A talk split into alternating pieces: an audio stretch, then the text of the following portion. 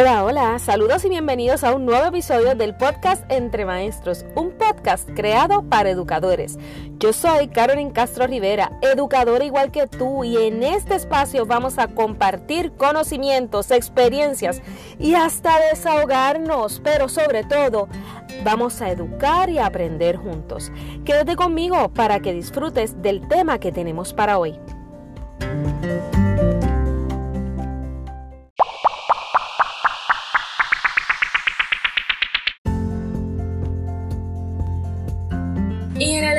De hoy vamos a estar hablando cómo fue ese proceso de transición de una sala regular a una sala de clases eh, de, con tecnología y cómo se puede superar algunos sentimientos de frustración que nos puede causar este cambio.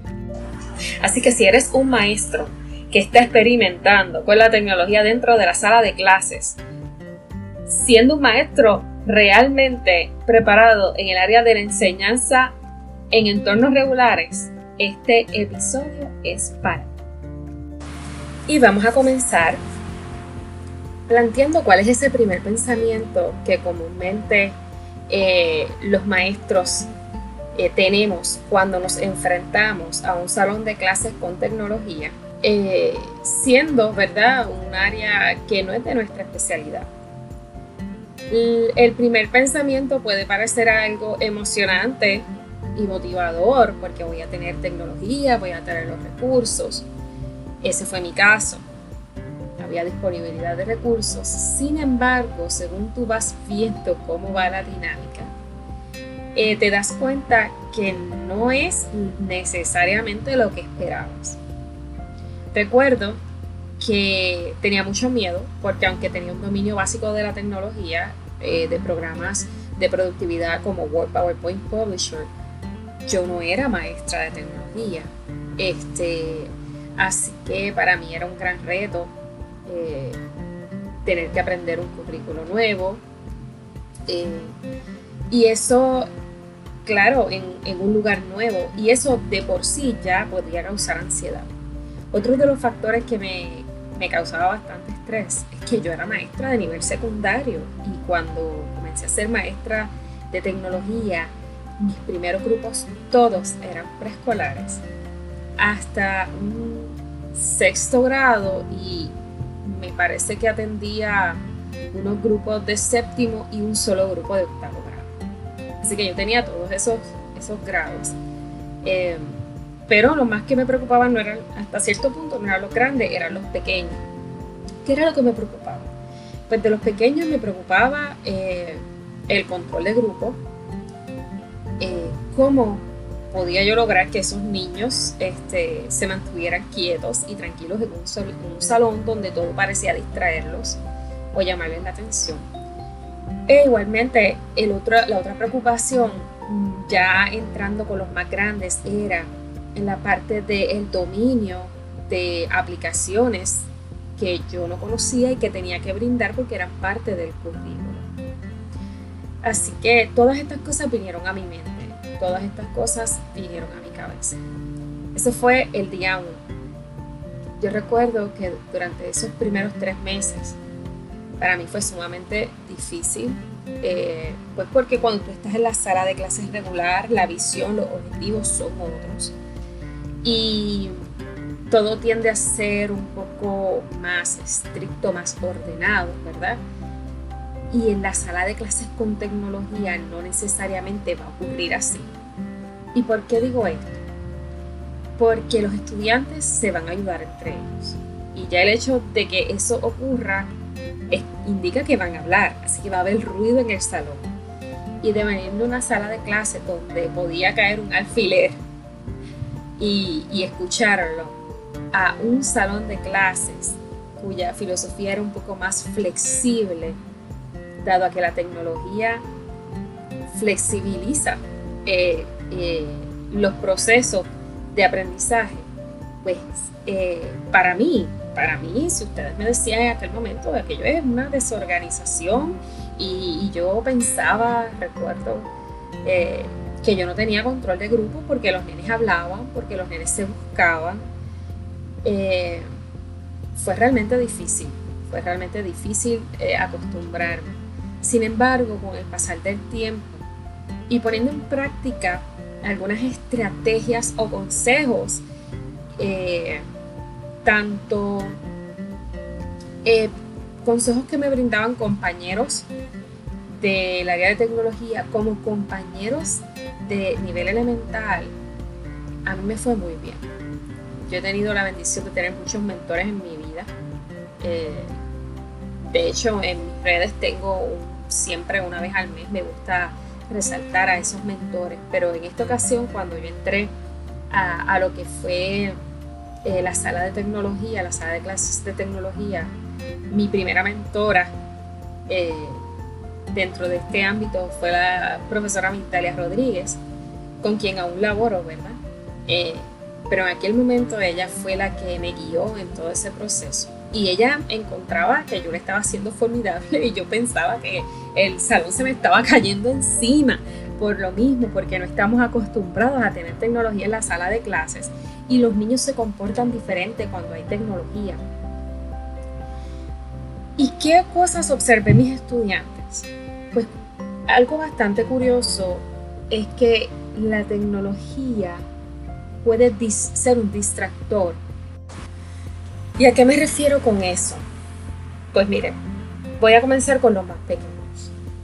Mi experiencia con los más pequeños era que ellos llegaban y en ocasiones, todavía para ese momento en que yo estaba comenzando, que era para un mes de noviembre, y no lo olvido, porque precisamente mi primer día dando clases como maestra de computadora o mi primer día eh, que me presentan a mis estudiantes y que yo observo las clases fue el día de mi cumpleaños, así que no voy a olvidar que fue el mes de noviembre. Y ese primer día yo me percaté que todavía los estudiantes no tenían dirección dentro del salón de clases sobre cuál era el equipo que tenían asignados cada uno de ellos.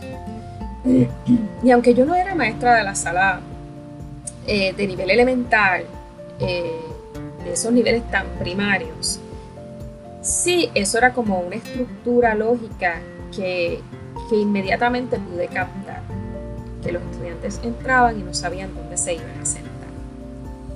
Así que em, lo primero que yo hice fue eh, investigar qué alternativas yo tenía como maestra de niños de nivel elemental para eh, poder manejar ese tipo de situaciones.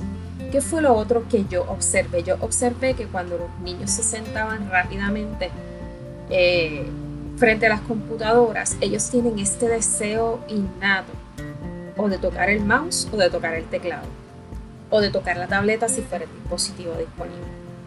Así que eso fue otra cosa que observé de los niños más pequeños. De los niños más grandes, lo que observaba era que ellos entraban en piloto automático al salón de clases, se sentaban, prendían la computadora y lo primero que buscaban era, valga la redundancia, un buscador, un browser. Eh, y eso, pues, me, los distraía porque cuando ya el maestro comenzaba a hablar, ya ellos estaban buscando lo que les daba la gana. Que si las tenis, que si la artista, y eso también me, causó, me causaba eh, muchos problemas, este, sin contar que ellos querían escuchar música porque estaban en otras etapas, etc. Así que fueron muchas cosas con las que me encontré y, y que me tocó ¿verdad? aprender a manejar dentro de mi sala de clases de tecnología sin, sin ser maestra de tecnología. Yo quiero compartir con ustedes algunos consejos que a mí me funcionaron de algunas de mis prácticas que a mí me funcionaron y me siguen funcionando al día de hoy. Y que evidentemente no estoy hablando con base científica, eh, ese no es el punto en esta ocasión. En esta ocasión lo que yo quiero es brindarles cómo fue mi experiencia eh, a la llegada a la sala de clases. Porque algunos puedan pensar, ay claro, pues ya ella tiene certificaciones y ya ella ya lleva muchos años. Sí, sí, pero yo no yo no comencé siendo maestra de tecnología, yo comencé siendo maestra de biología, de historia, eh, y hasta de español, eh, en unos niveles más bajos, en otros más altos, pero nunca con preescolares. Venía de un sistema rígido, bastante estricto, eh, a una filosofía, porque era una compañía de servicios educativos, así que eh, ellos sí tenían todo el expertise para enseñarme, ellos tenían todo lo que, lo que yo iba a necesitar, pero en aquel momento era difícil, era difícil acostumbrarme al cambio, fue bien fuerte para mí. Le tengo que decir que los primeros tres o cuatro meses yo lo lloraba todo, casi todos los días. Literalmente yo lloraba casi todos los días. Obviamente no dentro de la sala de clases porque mi intención no era asustar a los niños. Pero sí, yo terminaba mi día drenada, con muchas interrogantes. Este, eh, yo sentía que no tenía control de grupo, por lo que les digo, porque es que la, la cultura de un salón con tecnología es diferente. Los niños hablan, los niños eh, se mueven eh, dentro de su misma computadora y, ellos mismos se enseñan entre ellos y esa dinámica para mí no era común. Para mí eso significaba descontrol, eh, significaba desorganización, significaba falta de eh, control eh, en términos disciplinarios. Todo eso pasaba por mi cabeza. Y era curioso porque mi mentora en ese momento, que era mi supervisora, la profesora Rodríguez, me decía, Carolina, lo estás haciendo muy bien, lo estás haciendo súper bien. Y, pero dentro de lo que era la asimilación de este cambio, yo no lo podía ver. Yo ahora miro atrás y digo, es cierto, yo lo estaba haciendo bien, pero en aquel momento, cuando tú te topas con este escenario, tú te sientes el peor maestro del, mundo. Eh, sin embargo, eh, yo quiero compartir con ustedes seis consejos nada más, seis. Esto no es científicamente comprobado, esto es basado en mis experiencias específicamente de cómo yo logré eh, sobrepasar las dificultades al momento de manejar esa transición. Porque aunque yo lloraba todos los días, yo no dejaba de trabajar, yo no dejaba de buscar, yo no dejaba de investigar, yo no dejaba de aprender. Yo me mantenía y fuerte dentro de lo que era la escuela y, cualquiera diría en aquel momento que me viera allá al frente, este, diría, Dios mío, esta maestra lleva muchísimos años dando tecnología.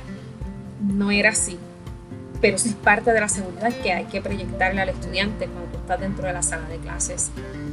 Eh, tanto regular como con tecnología, eso es algo que no, no se diferencia. ¿Y cuál es mi primera recomendación? Lo primero y que es esencial es la aceptación del cambio.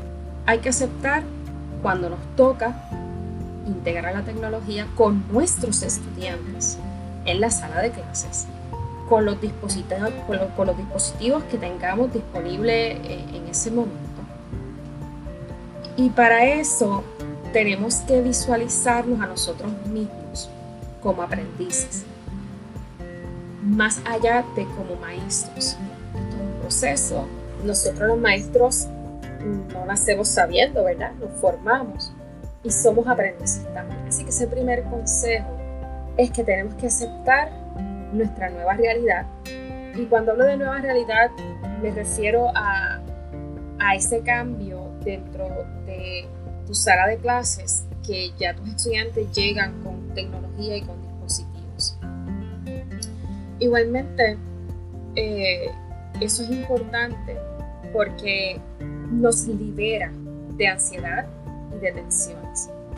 Otro de los consejos que me ayudó a liberarme bastante de mi ansiedad era que yo me convertí en autodidacta. Yo de por sí ya lo era para otros menesteres y otras cosas, pero en el área de tecnología tienes que ser autodidacta porque la realidad es que la tecnología evoluciona y se actualiza constantemente. Así que lo que hoy la interfaz te propone, mañana no lo vas a ver ahí. Así que hay que ser autodidacta. En mi caso me tocó ser autodidacta en, sobre el manejo en la sala de clases de nivel elemental, autodidacta sobre aplicaciones de nivel elemental y un poco más complejas.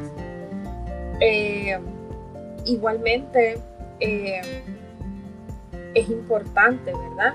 que consideremos tomar talleres o cursos de desarrollo profesional o buscar cursos en línea relacionados a las aplicaciones. En YouTube hay muchísimos. En aquel tiempo me tocó ver mucho YouTube para poder aprender mucho sobre las aplicaciones y los conceptos. Eh, así que el primer consejo pues viene siendo la aceptación al cambio, el segundo ser autodidacta. ¿Cuál es mi tercer consejo? Mi tercer consejo es brindar organización a los estudiantes. Y esto para mí fue vital, hasta, hasta para mantener un clima dentro del salón de clase más organizado, más y lograr minimizar los distractores, la organización de mi salón de clases fue vital. En este caso, varios de los ajustes que hice fue, le coloqué números a los, equipos, le coloqué números a las mesas, eh, les establecí eh, un lugar específico a los más pequeños, igualmente a los más grandes. Con ese simple cambio, en menos de pongamos dos semanas, en, una o dos semanas, porque yo no los veía ellos todos los días, yo los veía dos veces por semana, así que en cuatro sesiones o en seis sesiones, que fueron algunos casos, ya mis estudiantes habían logrado identificar cuál era su lugar, cuál era su ubicación. Yo les di mucha estructura en términos de las instrucciones. Ellos eh, yo les solicitaba que las manos tenían que mantenerse en la falda, eh, que hasta que la maestra no dijera no podían tocar la computadora. Y todo era parte del proceso de que ellos se adaptaran a, mantener un control frente al equipo, que el equipo no los podía controlar a ellos, ellos controlan al equipo. Y esa era parte de lo que yo les decía, pero él te está llamando, ¿por qué, ¿por qué lo estás tocando? Y entonces eh, era para que el niño se diera cuenta de que el momento en que yo lo toco el equipo es porque la maestra me manda.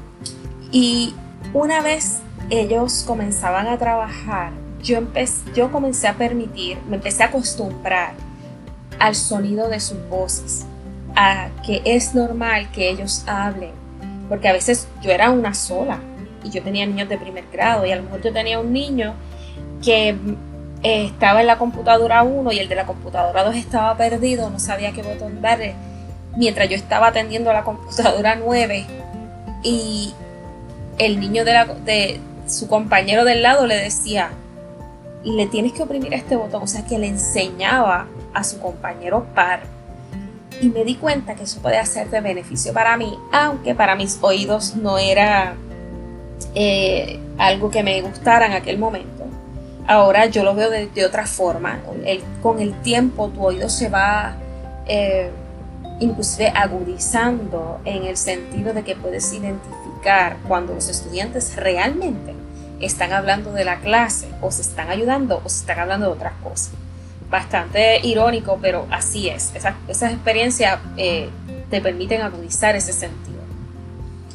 Así que la organización eh, del salón de clases, mantener una estructura, eh, otra, otra cosa que yo hacía era que le decía a los estudiantes, ¿verdad? Establecí una rutina, vamos a llegar, vamos a sentarnos en la alfombra, vamos a jugar, yo te voy a decir cuál es mi objetivo del día de hoy, yo te voy a decir cuáles son las instrucciones y te voy a decir que hasta que maestra no, no, no les diga que comiencen, no pueden comenzar. Esa estructura, esa organización, el estudiante lo asimiló de tal manera que mejoraron muchísimo en los aspectos relacionados a eh, la conducta dentro del salón de clase. El otro punto o consejo para mí era vital la planificación, sigue siendo vital para mí la planificación. ¿Por qué? Porque la planificación me permitía eh, identificar en qué áreas yo debía yo podía probablemente tener algún tipo de dificultad de estar preparada para cómo lo voy a manejar. Eh, y detrás de eso viene el próximo consejo, que es mi plan B. En aquel momento, si yo me quedaba sin internet, yo no necesariamente tenía acceso eh, al área de, compartir archivos eh, o no podían hacer actividades este, eh, en línea, si es que la actividad en ese día era en línea. Y yo lo que hacía era que siempre tenía un documento en formato Word o PowerPoint en un pendrive. Y si pasaba cualquier cosa, no funcionó, se fue el internet, este, pues lo que hacía era que yo pasaba una de máquina en máquina y lo colocaba eh, local en la máquina y los estudiantes no se quedaban sin trabajar. Eh, seguían trabajando en la temática porque era un contenido de la misma temática, pero eh, no, este, no me restringía ni, ni perdía mi clase por el hecho de que no hubiera internet. Para mí eso no me detenía. Así que el plan B es mi consejo número 5 y mi último consejo, para no extendernos demasiado, es identificar un mentor. En el área de tecnología, yo he tenido tantos mentores dentro de mi área laboral. Yo he tenido a mi compañera Migdalia, que fue la primera, detrás de ella llegó eh, mi compañero Edris, que ya estaba allí, y él, yo le tengo que decir, él, yo tomé clases con Edris, mientras él ofrecía eh, Edris Ramos, profesor Edris Ramos, que lo recuerdo con mucho cariño, este, ya no trabaja conmigo, pero desde el día uno siempre se mostró disponible para ayudarme y enseñarme eh, sobre las herramientas que utilizaban dentro del currículo. Y yo recuerdo que durante ese primer año a mí me tocó dar un grupo, no recuerdo si fue un séptimo o octavo grado, pero él estaba brindando a dos grupos y yo tenía que darle a un grupo, me parece que era octavo grado, y entonces teníamos que dar lo mismo y la aplicación que él utilizaba para nada, yo no la utilizaba, que era SketchUp. Y esa era una de sus áreas de fortaleza. Él era muy creativo y trabajaba muy bien los diseños tridimensionales. Entonces, yo quiero que ustedes sepan que él se convirtió en mi maestro. Yo tenía que, eh, les confieso que yo tenía que estar en el, cuando él ofrecía las clases a los estudiantes de octavo grado sobre SketchUp, yo entraba a la clase a tomar el curso, la clase que le ofrecía a los estudiantes de octavo grado, yo la tomaba para luego yo poder enseñarla, yo aclarar mis dudas y enseñárselas al grupo que a mí me había tocado. Y humildemente tengo que decir que de la misma manera que Edris eh, me ayudó, que Italia me ayudó, dentro de ¿verdad? Mi, mi, área laboral, así he tenido yo a muchos que me han enseñado de cientos de aplicaciones. Sí, hay algunas que yo he podido descubrir por mi cuenta, pero muchas de ellas, y me atrevería a decir la mayoría, las hemos aprendido en forma de pares, en donde maestros enseñan a maestros, compañeros maestros de tecnología nos enseñamos unos a otros.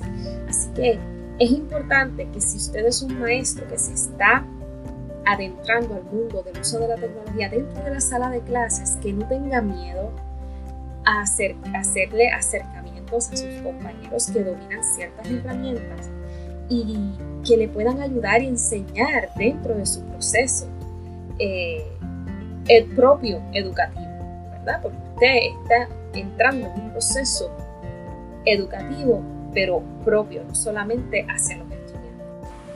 Y con esto cerramos el episodio de esta semana y quiero agradecer que me hayas acompañado durante todo este relato de cómo fue mi experiencia y ese choque de salir de la sala regular a entrar a una sala llena de tecnología. Así que quiero invitarte a que me acompañes el próximo miércoles a un diálogo entre maestros a través de este podcast. Si escuchaste este episodio, házmelo saber.